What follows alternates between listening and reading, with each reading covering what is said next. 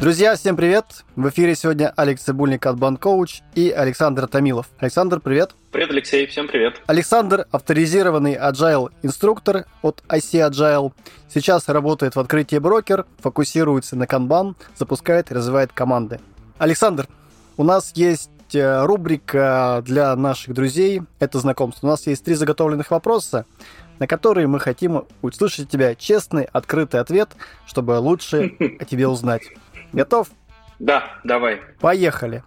Кто подарил лучший и худший подарок? Ну, лучший подарок, наверное, подарила моя девушка. Это был кот, с которым мы до сих пор пребываем в тесной компании. И больше того, он уже стал участником некоторых каденций в некоторых командах. Регулярно приходит на встречи. Ну, в режиме удаленки, я имею в виду, конечно. Вот. Э, самый худший, не знаю, долго думал. Э, ну, наверное, это был подарок от одного сотового оператора, которым я пользовался 15 лет, по-моему, или 20. И они не очень хорошо отработали с ожиданием. Они прислали мне такой очень э, хороший такой э, текст о том, что они очень благодарны, что я там то ли 15, то ли 20 лет с ними, и подготовили мне подарок. Я был очень заинтригован, ждал этого светлого момента, но они анонсировали, что пришлют мне ссылку с текстом, что же это за подарок. Вот, я получил, по-моему, 10 бесплатных смс. Вот. Да. Окей, двигаемся дальше. Следующий вопрос. Какие качества нравятся в человеке? Слушай, ну тут я, конечно, слегка деформирован профессионально. Думаю, что ответ мой продиктован будет тем, что я занимаюсь э, работой с людьми, и мне импонируют люди, которые способны сомневаться. Ну, в самом хорошем смысле этого слова, да, потому что, ну, это является предпосылкой вообще к каким-либо изменениям. То есть люди, которые никогда ни в чем не сомневаются, ну, с ними мне трудно. Угу, спасибо. И последний вопрос. Когда были самые трудные времена? Самые трудные времена? Слушай, ну, наверное, вот э, самые трудные, переживаемые мною трудные, это были времена, наверное, в институте. Я учился в техническом вузе, в Питерском политехе, и э, учиться там было крайне тяжело, и для меня это был период такого, знаешь, это самое столкновение со взрослой жизнью, да. Всем, грубо говоря, пофиг, сделал ты уроки или не сделал уроки. Если ты там, ну, что-то не делаешь, тебя отчислят. Это было такое очень жесткое столкновение с реальностью, которое мне пришлось переживать. Я там вылетал на ДАПСу. Было тяжко. Друг мой словил нервный срыв в итоге. Но это вот такой был период такого взросления, столкновения с реальной жизнью после тепличных условий школьных. Угу, спасибо. Переходим дальше. Саш, Давай. тема сегодняшнего нашего подкаста – это кейсы про канбан. Сегодня мы с тобой делаем первый подкаст и будем продолжать искать практиков, искать тех, кто использует канбан метод, тех, кто готов делиться своими взлетами, удачами, падениями, как все это у него развивалось. И у нас следующий подкаст будет очень интересный из наших друзей из Казахстана. Но сегодня наш подкаст будет про кейс лента. Саш, мы затронули уже тему твоего университета. А расскажи о себе, о своем опыте уже после университета. Как ты стал авторизированным коучем от IC Agile, авторизированным инструктором? Как ты пришел к тому, что сейчас используешь канбан? Может быть, как-то коротко тезисно поделись, пожалуйста, с нами. Ну да, путь мой был извилист, да. То есть у меня, в общем, наверное, две ипостаси. Первая – это инженерная, причем я не айтишник, я получил образование в области машиностроения. Вот, это система автоматизированного управления, гидропнема, гидропневмоавтоматика. Вот, э, в Питерском политехе. Но времена, когда я заканчивал университет, как раз пришлись на такую разруху в машиностроении. И, в общем, мои э, старые приятели из физмата, из э, питерской 239 школы, выпускники, которые потом учились параллельно со мной в ИТМО, по-моему, Парфенова. Вот. Они меня там позвали, собственно, в Центр интернет-технологий питерский, который бурно развивался на тот момент. Ну, я, собственно, ничего не знаю об IT. Я там пробовал в полный рост все свои силы. И прижился я там вокруг таких штук, как коммуникация, работа с клиентами и визуализация, поскольку в машиностроении э, я фокусировался на каткам системах. Каткам — это визуализация, да, это система визуального проектирования. Для меня все, что связано с визуализацией процесса, все это вот прям было мое родное. Поэтому в разработке всевозможных интерфейсов, э, обсуждение, утрясание всевозможных cases, закрепление с клиентами, это все было мое родное. Таким образом, я втянулся в область IT. Дальше мой путь был долг достаточно, много чем я занимался, вот. но все это было в основном на стыке вот коммуникации и техники. И с agile подходом я столкнулся на своем стартапе, когда мы занялись там определенной разработкой. Мы начали активно поиск всевозможных подходов, вот, набили там кучу шишек всевозможных, но благодаря этому я познакомился, собственно, с э, agile. Дальше я пошел учиться. Ну, то есть дальше, как говорят, э, хватило мне первой дозы и начались пробы, эксперименты. В итоге стартап наш благополучно свернулся, а вот э, те штуки, которые мы использовали, те практики, те ценности, вот все эти вещи, собственно, остались со мной уже дальше, похоже на всю жизнь. Вот как-то так примерно. Дальше я учился, да, поучился, получал соответствующие вот эти вот ачивки – но это уже, я думаю, детали. Угу. А какой год был, когда ты познакомился с миром Agile, с Agile манифестом? Это где-то 16-й. Угу. Окей. 15-й, может, 16-й. Угу. Спасибо. А давай сфокусируемся все-таки на нашу заявленную историю про ленту. Расскажи, пожалуйста, более детально, прям давай, может быть, обсудим, с чего все начиналось, как ты из э, стартапа в Питере попал в ленту? Ну, началось все с того, что я, естественно, на, был э, крайне мотивирован нести все эти знания людям. И э, поскольку нажил какое-то количество всевозможных контактов да, в своей жизни, вот, я начал практиковать в качестве независимого консультанта или тренера этот путь. И он привел меня в конечном итоге в компанию сначала силовые машины – ну, я это имею в виду, скажем так, в мире enterprise, да, это были силовые машины. До этого у меня было много всяких кейсов в мелком среднем бизнесе, где я тренировался. В силовые машины, собственно, я попал, потому что у меня был неплохой бэкграунд в машиностроении, и там я писал диплом. Поэтому мое резюме, когда в Центре развития бизнес-системы попало, оно, соответственно, заинтересовало сразу моего работодателя. Кто не знает, э, силовые машины входят э, в такую организацию, которая называется Север Групп. А Север Групп э, известна, наверное, тем, что в ней широко и активно развиваются agile практики. Есть сообщество agile коучей местное, в которое я, собственно, и влился. Вот. И потом, спустя какое-то время, поработав в силовых машинах, я уже перешел в ленту, которая на тот момент тоже уже входила в Север Групп. И, собственно, в ленте я уже очутился в должности Agile Coach Scrum мастера, и приписаны мы были к э, проектному офису дирекции, по-моему, если ничего не путаю, по стратегии трансформации на тот момент это называлось. То есть я правильно понимаю, что ты пришел э, в ленту именно на позицию скоромастера, agile coach, и я правильно понимаю, то есть уточняющий вопрос, что ты как раз занимал эту позицию именно в IT-подразделении или в каком-то другом подразделении? Если ты спрашиваешь про ленту, то это не IT-подразделение, это именно проектный офис стратегии трансформации который охватывал весь бизнес ленты. Если ты хочешь знать, как я попал, собственно, в IT-ленты, то подход у нас был следующий. Мы, как амбассадоры agile подхода, мы просто делали очень простые штуки. Мы заходили во всевозможные подразделения и собирали там agile тренинги. И в один прекрасный момент мы добрались просто до IT, достаточно большое звено в ленте. Я провел тогда тренинг Agile Basics и введение в курс инструментов. То есть все практики Scrum и Agile обзорно мы давали, после чего уже дальше мы опирались на запрос. То есть команда уже, ребята, дальше нам давали обратную связь.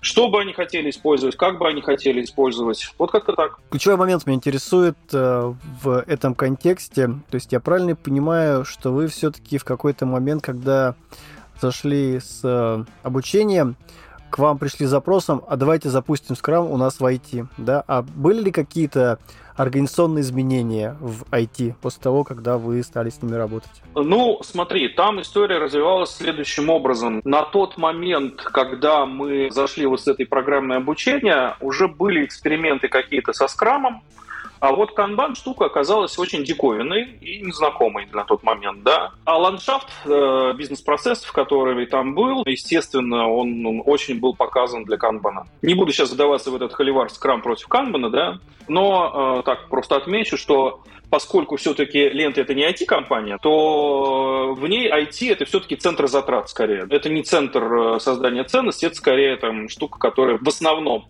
поддерживает бизнес-процессы, является центром затрат. Ну, соответственно, для меня это первый звоночек для того, чтобы подумать в сторону канбан, естественно, да, в, в этой ситуации. И это действительно вызвало очень сильный интерес, то, что мы рассказали, то, что мы показали. Опыт у меня уже тогда был. И мы получили поддержку от руководителя, сейчас боюсь спутать точно, но неважно, одного из руководителей, по разработки, на то, чтобы три команды пустить э, в бой. То есть состоялся тот самый первый, наверное, акт лидерства, когда вызвались три команды, ну, скажем так, две с половиной, то есть одна вызвалась, а одну сильно попросили. Ну, как обычно это все и бывает, да. И мы начали, да, то есть мы начали проводить статик в этих командах и запускать процесс. Все как положено. Дальше начался путь трансформации, конечно, да. Саш, а можешь поделиться шагом, что команды рассказали на этапе 0? На самом деле очень интересно, нулевой и первый этап статика. Нулевой этап — это именно что для команд Fit for P, да, какое их предназначение, что ответили и с чем вы в этот момент столкнулись.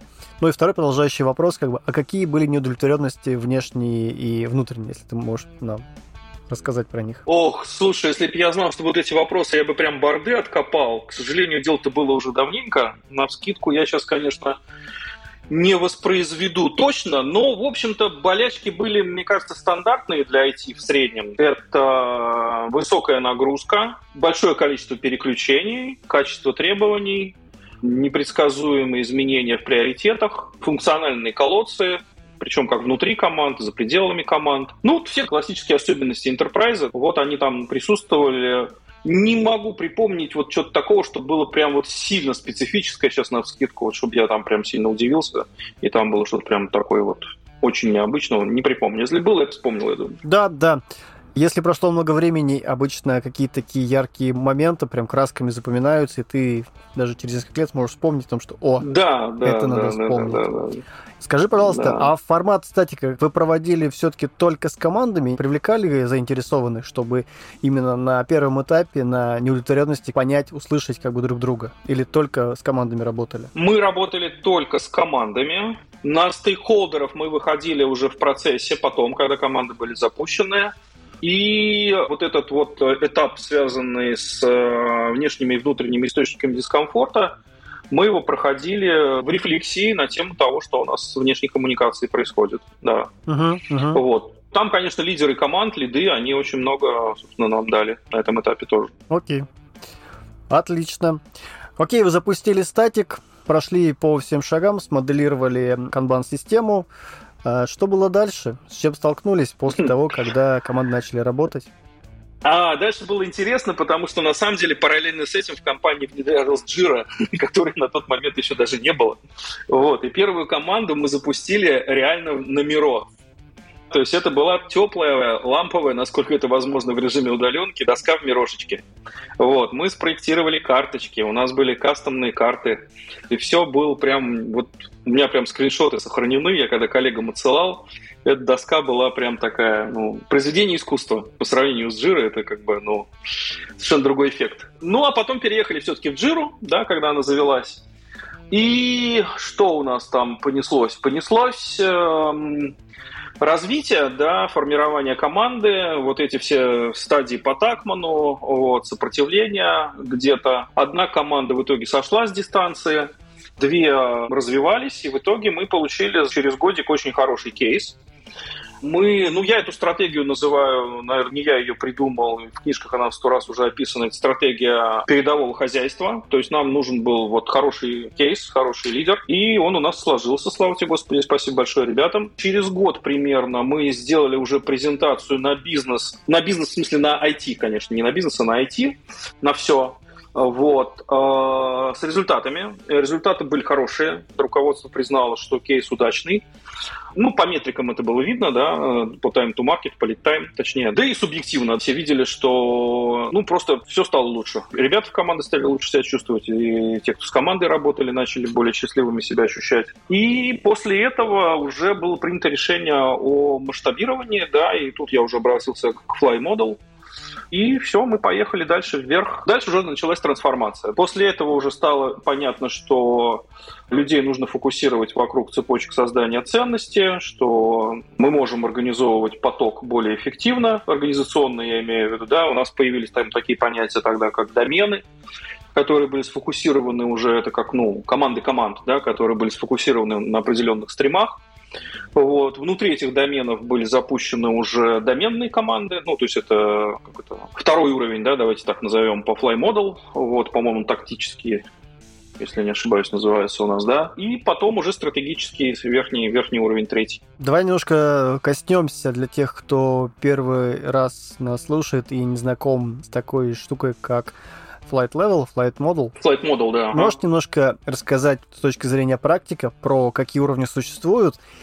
И вторым вопросом, наверное, а как вы все-таки пришли к пониманию, что нужно весь бизнес переводить на уровень команды, на уровень операционный и на уровень именно стратегии. Слушай, ты знаешь, я не знаю, это, честно говоря, для меня было какой-то магией, да, я не могу себе, вот, знаешь, сказать, что было какое-то совещание, на котором произошло что-то такое, произошла какая-то магия, я что-то сказал, и кто-то из-за этого принял какие-то решения. На практике это выглядело так, что, скажем так, тот процесс, который мы выстроили, он э, показывал себя хорошо просто на практике каждодневной э, работы, да, и приносил пользу всем, кто в него был вовлечен, да.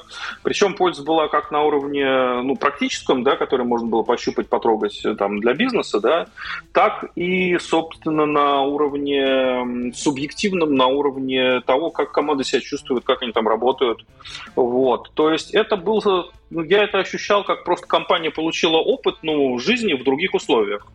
И когда она это получила, вот никому не надо было убеждать, что это надо делать. Да? То есть в определенный момент просто поняли, что ну, эта штука едет, и штука масштабируется.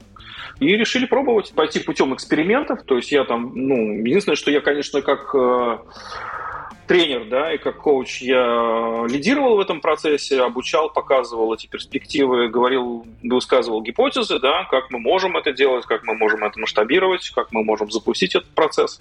А уже ребята начинали это дальше принимать, там, да, что-то с этим делать. Не было, знаешь, какого-то вот такого вот как тебе сказать, вот этого мучительного, знаешь, иногда то, что бывает в трансформациях, какого-то такого мучительно больного или какого-то такого вот специфического бадания, да, знаешь, как это будет, не будет, делаем, не делаем. Вот чем мне нравится в этом смысле Канбан, что путем вот этих вот, как бы, как я, я это называю, путь э, микроамбициозности, да, мы просто спокойно, тихо и счастливо, нормально в итоге двинулись в такую достаточно ну, серьезную трансформацию, не испытывая при этом каких-то ну, серьезных стрессов. Да? Все это произошло очень органично. Угу. То есть ты имеешь в виду практику лучшая версия себя? То есть вы эволюционировали через именно вот эту парадигму? Ну, да, да, да, да, можно и так сказать, да. Угу, окей. И через пример, через наглядность. То есть вот, ну, это просто было очевидно, видно и наглядно. То есть приходишь в команду, смотришь, как она работает, смотришь, какие показатели. И этот пример заразителен. Угу. Я правильно понимаю, что в целом как бы у руководства IT, когда они увидели результаты, они пришли к пониманию, что это не простой там звук, простые слова, а это действительно рабочая история, которая поможет им измениться. И такой, наверное, уточняющий вопрос, может, поделишься с нами, был ли посыл от руководства прям явный для всех сотрудников IT-подразделения и бизнеса? Да, конечно, конечно, конечно. Мы имели и поддержку от э, руководства IT, был четкий посыл, и в то же время были люди, которые, ну, это всегда так бывает в любых организациях, в других командах и коллективах, это люди, назовем так, консервативного склада ума, да, которые, ну, последние, скажем так, да, вписываются в какие-то изменения, вот, и такие люди тоже были, и были по этому поводу, ну, трения определенные. Но мы исходили из того, что есть, да, то есть э, мы не хватались за людей, которые не хотят сюда идти, в эту дорогу. Вот, мы брали те команды, которые хотят, а дальше это уже становилось примером, то есть дальше же это начинает как пожар распространяться, когда это все у всех едет, но ты уже такой стоишь, думаешь, ну да, ну как бы, наверное, нет смысла мне тут упираться уже. Угу. Я правильно понимаю, что в целом э, вы двинули всю организацию в сторону именно открытости, прозрачности, и те люди, да. которые не хотели, вы сказали, ну, окей, да, мы трогаем, мы уважением относимся к твоей должности. Да ты волен да. принимать решения. Да, ровно так и было, да. Угу. А скажи, пожалуйста, такой момент. Были ли люди, вот такой вопрос, были ли люди критически значимые для IT, но которые приняли решение уйти? Были ли такие люди, и как вы с ними работали? Уйти, ты прямо имеешь в виду покинуть компанию прямо да, из-за этого? Да, Или вообще у вас не было людей, которые решили покинуть компанию? Нет, такого точно не было. Нет, таких не было кейсов у нас. По крайней мере, я таких не знаю. Угу, это точно. Окей. Это круто, это круто. Угу. То есть это говорит еще раз о том, что те эволюционные изменения, к которым вы подошли, и тот лидерский посыл, тот фильтр принятия решения для всех на уровне лидеров, э, в принципе, он показал всем участникам IT, что это безопасная среда, и там можно дальше развиваться. Да, безопасность это крайне важная штука при любой трансформации, естественно, конечно. Поэтому без безопасной среды невозможно добиться каких-то прогрессивных изменений положительных, это сто процентов. Но здесь мы говорим про безопасность личности, и здесь говорим про безопасность, условно говоря, племени, если кто знает про Эбельмана. Да? И в какой-то момент времени для команды это было как э, значимость племени и как личная значимость, что мы добиваемся таких результатов. И, видимо, это было транслировалось на всю организацию и выстроился в некий процесс. Да, это же такая энергия, которую сложно э, перенять через регламент или инструкцию. Да? Ты просто встречаешься в курилках с какими-то людьми на каких-то встречах и понимаешь, что с ними происходит какая-то магия, да, они какие-то становятся другие. Угу. Давай двинемся дальше. А скажи, пожалуйста, вот давай, может быть, коснемся немного практик. Как ты думаешь, с каких практик лучше начинать и с каких вы начинали? Какие практики из шести практик метода лучше применяются, лучше используются, о которых лучше рассказать, с которых лучше начать? Ну, смотри, такая постановка вопроса она ну, толкает на такую, что называется, зыбкую почву, где тебе нужно дать универсальный эффективный совет на все случаи жизни, что, естественно, сделать невозможно. Я, наверное, подойду так к этому, ну, скажем так, в определенных отраслях, в определенных ландшафтах есть разные просто характерные паттерны. Я могу только ответить вот за те паттерны, с которыми ну, я сталкивался, да, и если эти паттерны похожи на ваши, ну, тогда это мэпится, да, можно говорить, что это можно применять. Если это не похоже, то я тогда не ручаюсь, да, грубо говоря. У каждого да. свой контекст. Да, Саш, расскажи. Да, да. Я бы, наверное, выделил тут два таких основных глобальных паттерна, с которыми я сталкивался через которые люди воспринимают трансформацию канбан метод. Первое – это инженерная профессиональная деформация и процессная. Ну, инженерная, она всем нам, инженерам, понятна, да, мы начинаем, как инженеры, воспринимать все происходящее через какие-то ну, инженерные метафоры и воспринимать, скажем так, людей как машин в каком-то там производственном процессе, да теряется из этого человеческий фактор. Для таких паттернов я бы советовал, прежде всего, ребятам, которые вообще на путь трансформации становятся, все время где-нибудь повесить на видном месте какой-нибудь баннер, стикер э, про то, что все-таки э, люди важнее, чем инструменты. Вот. Что это значит? Это значит, что все эти практики чудесные механики канбана не заведутся, если у вас ну, нет понимания глубокого смысла и предназначения вашей деятельности. Но зачем вам все это нужно? Канбан ради канбана, он никому не нужен. Мы должны иметь какой-то смысл в происходящем. Без этого у нас не будет энергии на изменения. Второе, наверное, это то, что вот мы уже с тобой говорили, это безопасность и уважение. Да? Крайне важно выстраивать вот комфортную, безопасную среду внутри команд, вот, для того, чтобы э, ребята не боялись лидировать и ошибаться. Ну, тут ничего нового, наверное, не скажу, любой agile коуч про это все знает. Но вот для инженеров, да, это такая иногда бывает э, частенько новая область знаний про человеческое, да, так что назовем это широко.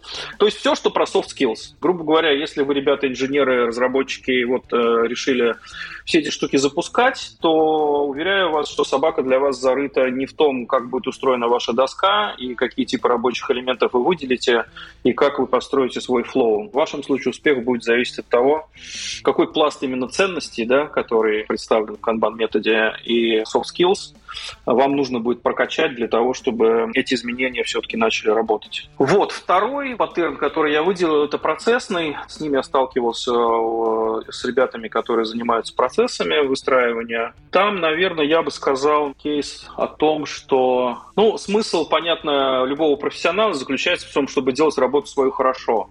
И любой процессник, естественно, он считает это, и он прав, наверное, да, по-своему так и есть, что его миссия в компании делать идеальный процесс.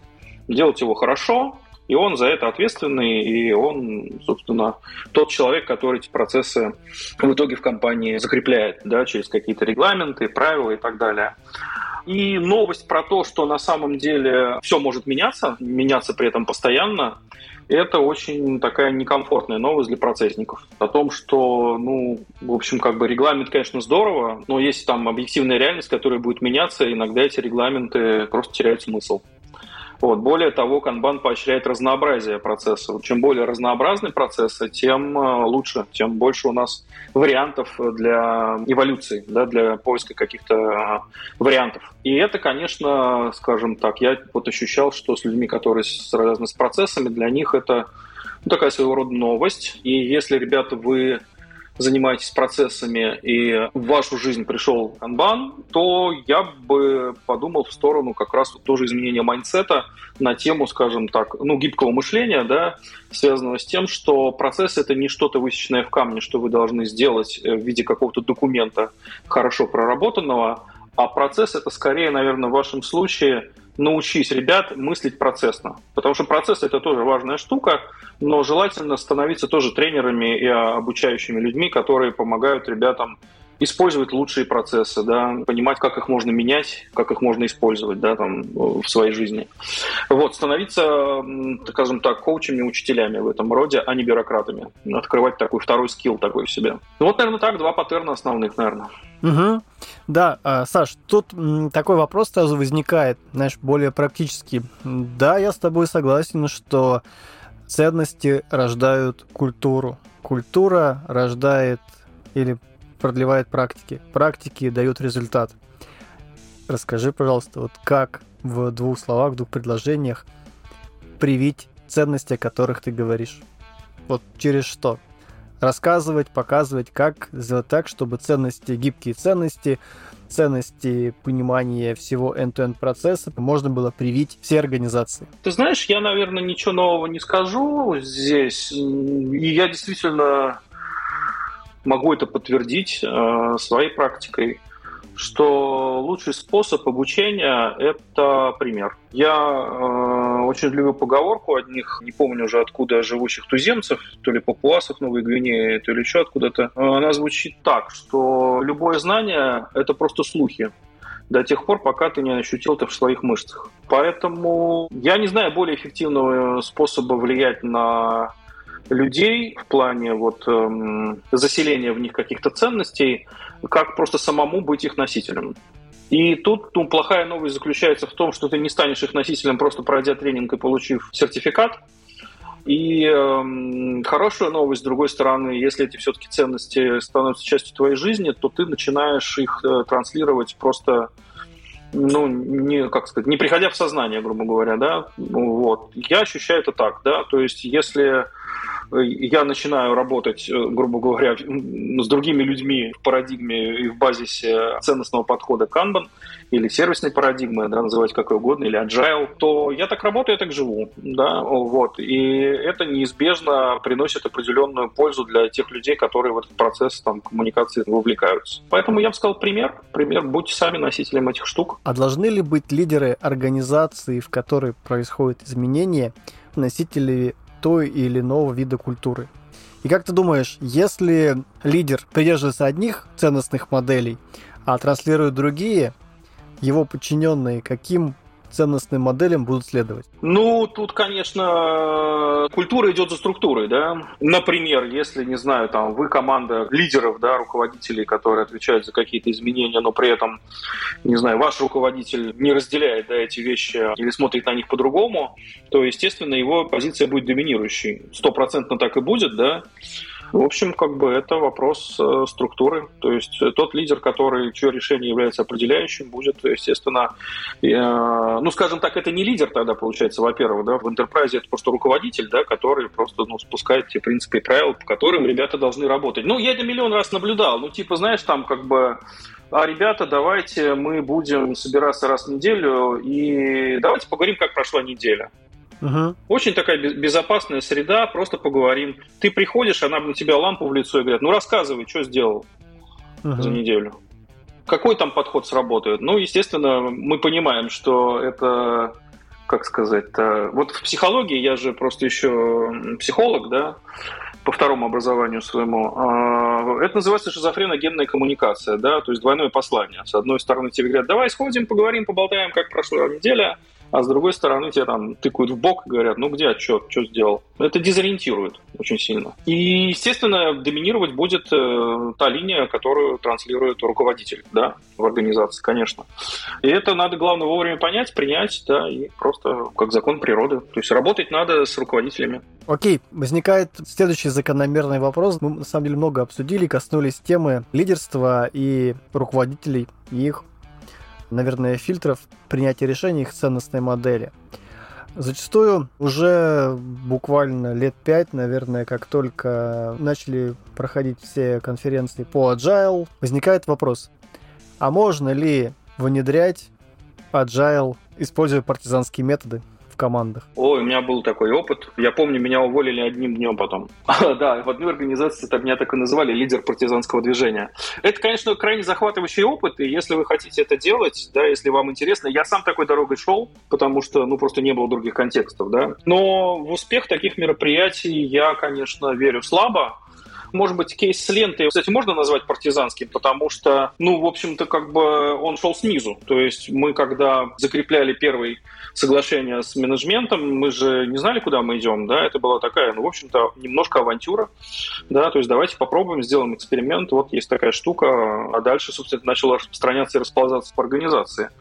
Но, с другой стороны, все-таки мы находились в тесном контакте с руководством, мы с ним контрактовались, мы имели там открытую позицию, и за что им большое спасибо, это было взаимно, да, то есть мы договорились, да, это эксперимент, может не получиться, но давайте попробуем, потому что, похоже, ничего лучше сейчас рынок нам не предлагает. Вот. А вариант, когда ты вот именно целенаправленно декларируешь э, где-то куда-то одним людям и каким-то руководителям одно, а делаешь другое, я вам хочу сказать, что это крайне нездоровая ситуация, прежде всего, для вашей психики, потому что невозможно в таком состоянии жить долго, да, рано или поздно у вас ну, начнутся сложности с этим. Я понимаю, чем вызван вопрос, когда хочется пробовать практики и что-то с этим делать, мой совет не, не, не идти в партизанщину. Ну, то есть э, я это называю путем микроэкспериментов, да, в канбане то, что, что называется первое соглашение, соглашение об изменениях. Ну, придите вы куда-то и попробуйте какой-нибудь экспериментик, да. Это не должно быть что-то, ну, какое-то глобальное э, изменение в вашем процессе. Пусть это будет какая-то вот, ну, микроамбициозность. А давайте, не знаю, мы там что-нибудь визуализируем. Вот. Или там давайте мы как-нибудь там коммуникацию проведем по-другому. Давайте вообще что-то менять. Потому что первое соглашение, которое нам нужно на этом пути, это соглашение об изменениях, как и учит нас канбан метод. Да? Вот. Мы исходим из того, что изменения неизбежны, вот, и лучше, чтобы эти изменения происходили в нашу пользу, и они были эволюционны и безопасны. Поэтому мой ответ, если коротко, про партизанский метод, только если хотите просто потренироваться, временно что-то у себя в команде попробовать, но потом это нужно, естественно, социализировать. Потому что иначе будет токсично просто для вас же и для организации тоже. Я даже, наверное, дополнил бы. То есть использование канбан-метода правильно будет, если мы используем на уровне 0, уровне зрелости, и на уровне 1. Для тех, кто нас слушает, условно говоря, в Kanban методе есть модель Kanban Maturity Model, которая состоит из 7 уровней. Нулевой уровень – это уровень индивидуальные, да. Могут быть организации, в рамках которых любому исполнителю задача просто ставится, и он ее выполняет. Или он является каким-то сервисом, который, к которому приходит задача, и он просто ее выполняет, уменьшает нагрузку и с ней работает. На уровне ML1, уровень зрелости ML1, это уже некий такой командный уровень, когда формируются команды. И если вы mm-hmm. как ответственный за команду, как участник команды можете повлиять на команду, то использование практики Kanban метода вы можете спокойно использовать на уровне команд. Договориться о визуализации, договориться о использовании VIP-лимитов, договориться о петлях обратной связи, когда вы их проводите, договориться о командах ретроспективах. Но если у вас нет, как сказал Александр, поддержки руководства или понимания того, что нужно двигаться дальше и свою организацию с точки зрения зрелости повышать, то на уровень зрелости 2 вам выйти уже будет проблематично. Потому что второй да, уровень да. это уровень, когда мы уже рассматриваем весь сервис и смотрим с точки зрения клиента. А что клиент от нас хотел, а что заказчик от нас хотел бы. Тогда мы формируем не по командно, а формируем именно end-to-end процесс нашего сервиса. И там формируется эволюционно, не директивно, а именно эволюционно из э, ответственных за сервис такая роль, как менеджер потока который отвечает за весь поток, за поставку потока. Мы еще не говорим про роль SDM, Service Delivery Manager или Service Request Manager, мы говорим, что появляется эволюционно роль именно менеджера потока. Mm-hmm. А когда мы начинаем подниматься выше, на уровень третий, когда нам важно попадать в цели клиентов, когда нам быть fit for P, уже требуется другое взаимодействие с нашим менеджментом. Уже то, о чем рассказывал Александр. То есть на этих двух уровнях нам уже нужно перестраивать свое мышление на бережливое мышление.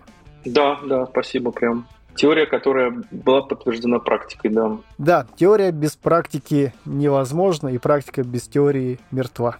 Да, да, золотые слова. Двигаемся дальше. Александр, есть вопрос.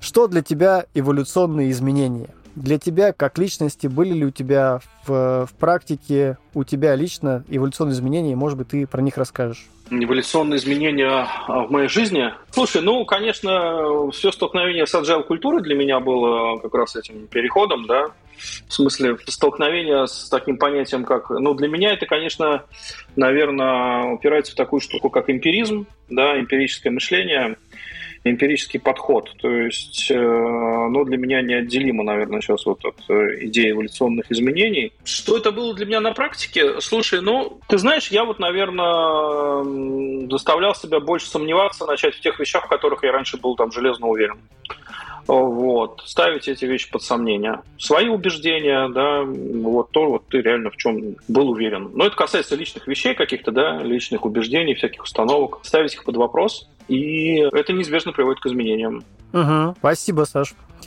Сегодня услышал очень интересную фразу, которая мне показалась интересной, и я хотел бы тебя как практика канбан метода спросить. Вот как ты думаешь, а почему у нас в последнее время набирает популярность применение канбан-метода как инструмента для управления интеллектуальной работой и выравнивания процессов?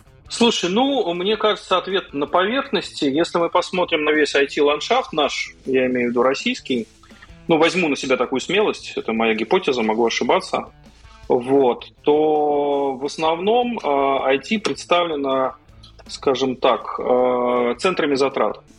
Ну, безусловно, есть стартапы, есть IT-продукты, есть там много классных всяких разных штук, но если мы, там, скажем так, возьмем количество людей, вовлеченных в те или иные процессы, э, вот эти два вида, да, поддерживающие, да, затратные и генерирующие ценность, да, продуктовый, да, условно назовем, вот, то мне кажется, что тех людей, которые заняты вот в лагере поддерживающих процессов, их гораздо больше.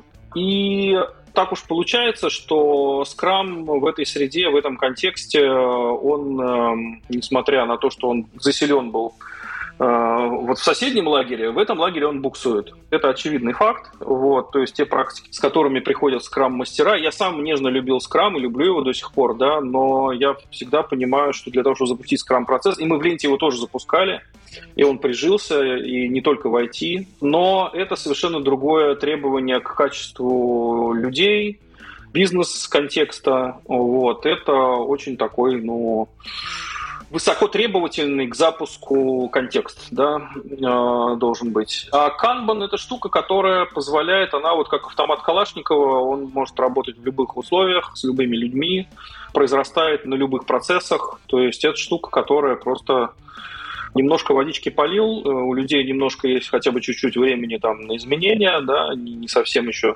загнанные, да, и уже можно что-то там заселять, уже что-то можно стартовать. Поэтому мне кажется, что сейчас как раз вот э, спасибо там твоей деятельности, деятельности сообщества, э, вот как раз люди, которые заняты вот в затратных подразделениях айтишных, вот они сейчас э, получают доступ к этим практикам. Спасибо, Саш. Спасибо, что оценил мою работу. Но моя работа это капля в море по сравнению с тем, что делает ну, сообщество.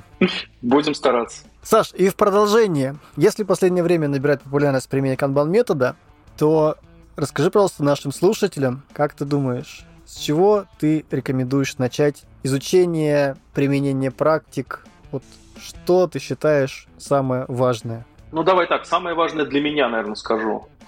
Но опять же, будучи деформированной э, agile культурой, э, первое – это люди. Люди, я имею в виду в смысле, что то, как люди взаимодействуют, да, и что у них в головах, какая у них мотивация и смысловые установки, будет определять успех этого процесса, да. Что брать в инструменты, с чего начинать? Но ну, тут, наверное, я ничего нового прям тоже не скажу. Если э, не сильно много времени, то открываем Kanban гайд, да, сокращенное руководство. Не помню, как оно называется. Помню, Kanban гайд, оно так и называется. Последнее руководство, выпущенное Kanban University Kanban гайд, там использована метафора именно немецкого бана, и как раз вот рассказывают про все, что связано с практиками. Да, вот, э, начинать с этого. Если хочется погрузиться поглубже, то, конечно, та самая знаменитая книжечка красная, в России она красная, про которую мы все знаем. А у меня, на самом деле, лично все началось э, вообще с Голдрата вот, с теорией ограничений, вот, потому что на силовых машинах мы с материальным производством работали, и мы вообще там от истоков танцевали. Поэтому вот э, Голдрат очень, очень советую для тех людей, которым хочется заразиться. Открываем просто фильм «Цель», и вы получите массу мотивирующей энергии к изменениям. Это, конечно, не про канбан, ну, впрямую не про канбан, хотя на самом деле про него тоже, э, потому что, в общем-то, весь э, ценностный задел он, э, собственно, перекочевал из теории ограничений Голдрата в Канбан. Вот, в этом фильме он очень ярко раскрыт, поэтому если вы хотите прямо сегодня получить какую-то инъекцию и энергию к началу, в ютубчике открываем фильм «Цель» и э, получаем удовольствие. Дальше Канбан гайд, и э, красная книжка Канбана. И дальше делайте, делайте, отталкивайтесь от того, что есть, делайте это явным. Все, что написано в учебниках, не буду тут цитировать, все уже написано, сочинено. С твоего позволения я дополню. Задавайте вопросы практикам, задавайте вопросы экспертам. В ютубчике находите видео, связанные с канбан методом. Саш, спасибо. Давай, наверное, подытожим. У нас осталось немного Давай. времени. Друзья, мы сегодня с Александром Томиловым, авторизированным agile инструктором IC Agile, проговорили тему кейсы про канбан, кейс лента. Мы затронули очень много тем, связанных с лидерством внутри организации. Мы обсудили, что партизанское внедрение agile канбана невозможно, чтобы сделать это на уровне всей организации. Мы проговорили интересные моменты, с чего начиналось использование в ленте. Мы обсудили с Александром, как он пришел к тому, где находится сейчас и как он помогал ребятам из ленты. Саш, есть что добавить? к нашим выводам? Слушайте, ну, хочу пожелать просто всем вдохновения, да, дух авантюризма здоровый, вот. И э, пробовать, пробовать э, заселять э, эти практики э, и делиться этим друг с дружкой. Это вот всех нас очень поддерживает, всех, кто этой дорогой идет. Друзья, на этом все. Всем спасибо. Саш, спасибо. Саш, пока. Тебе, Леш, спасибо. Всем пока, ребят.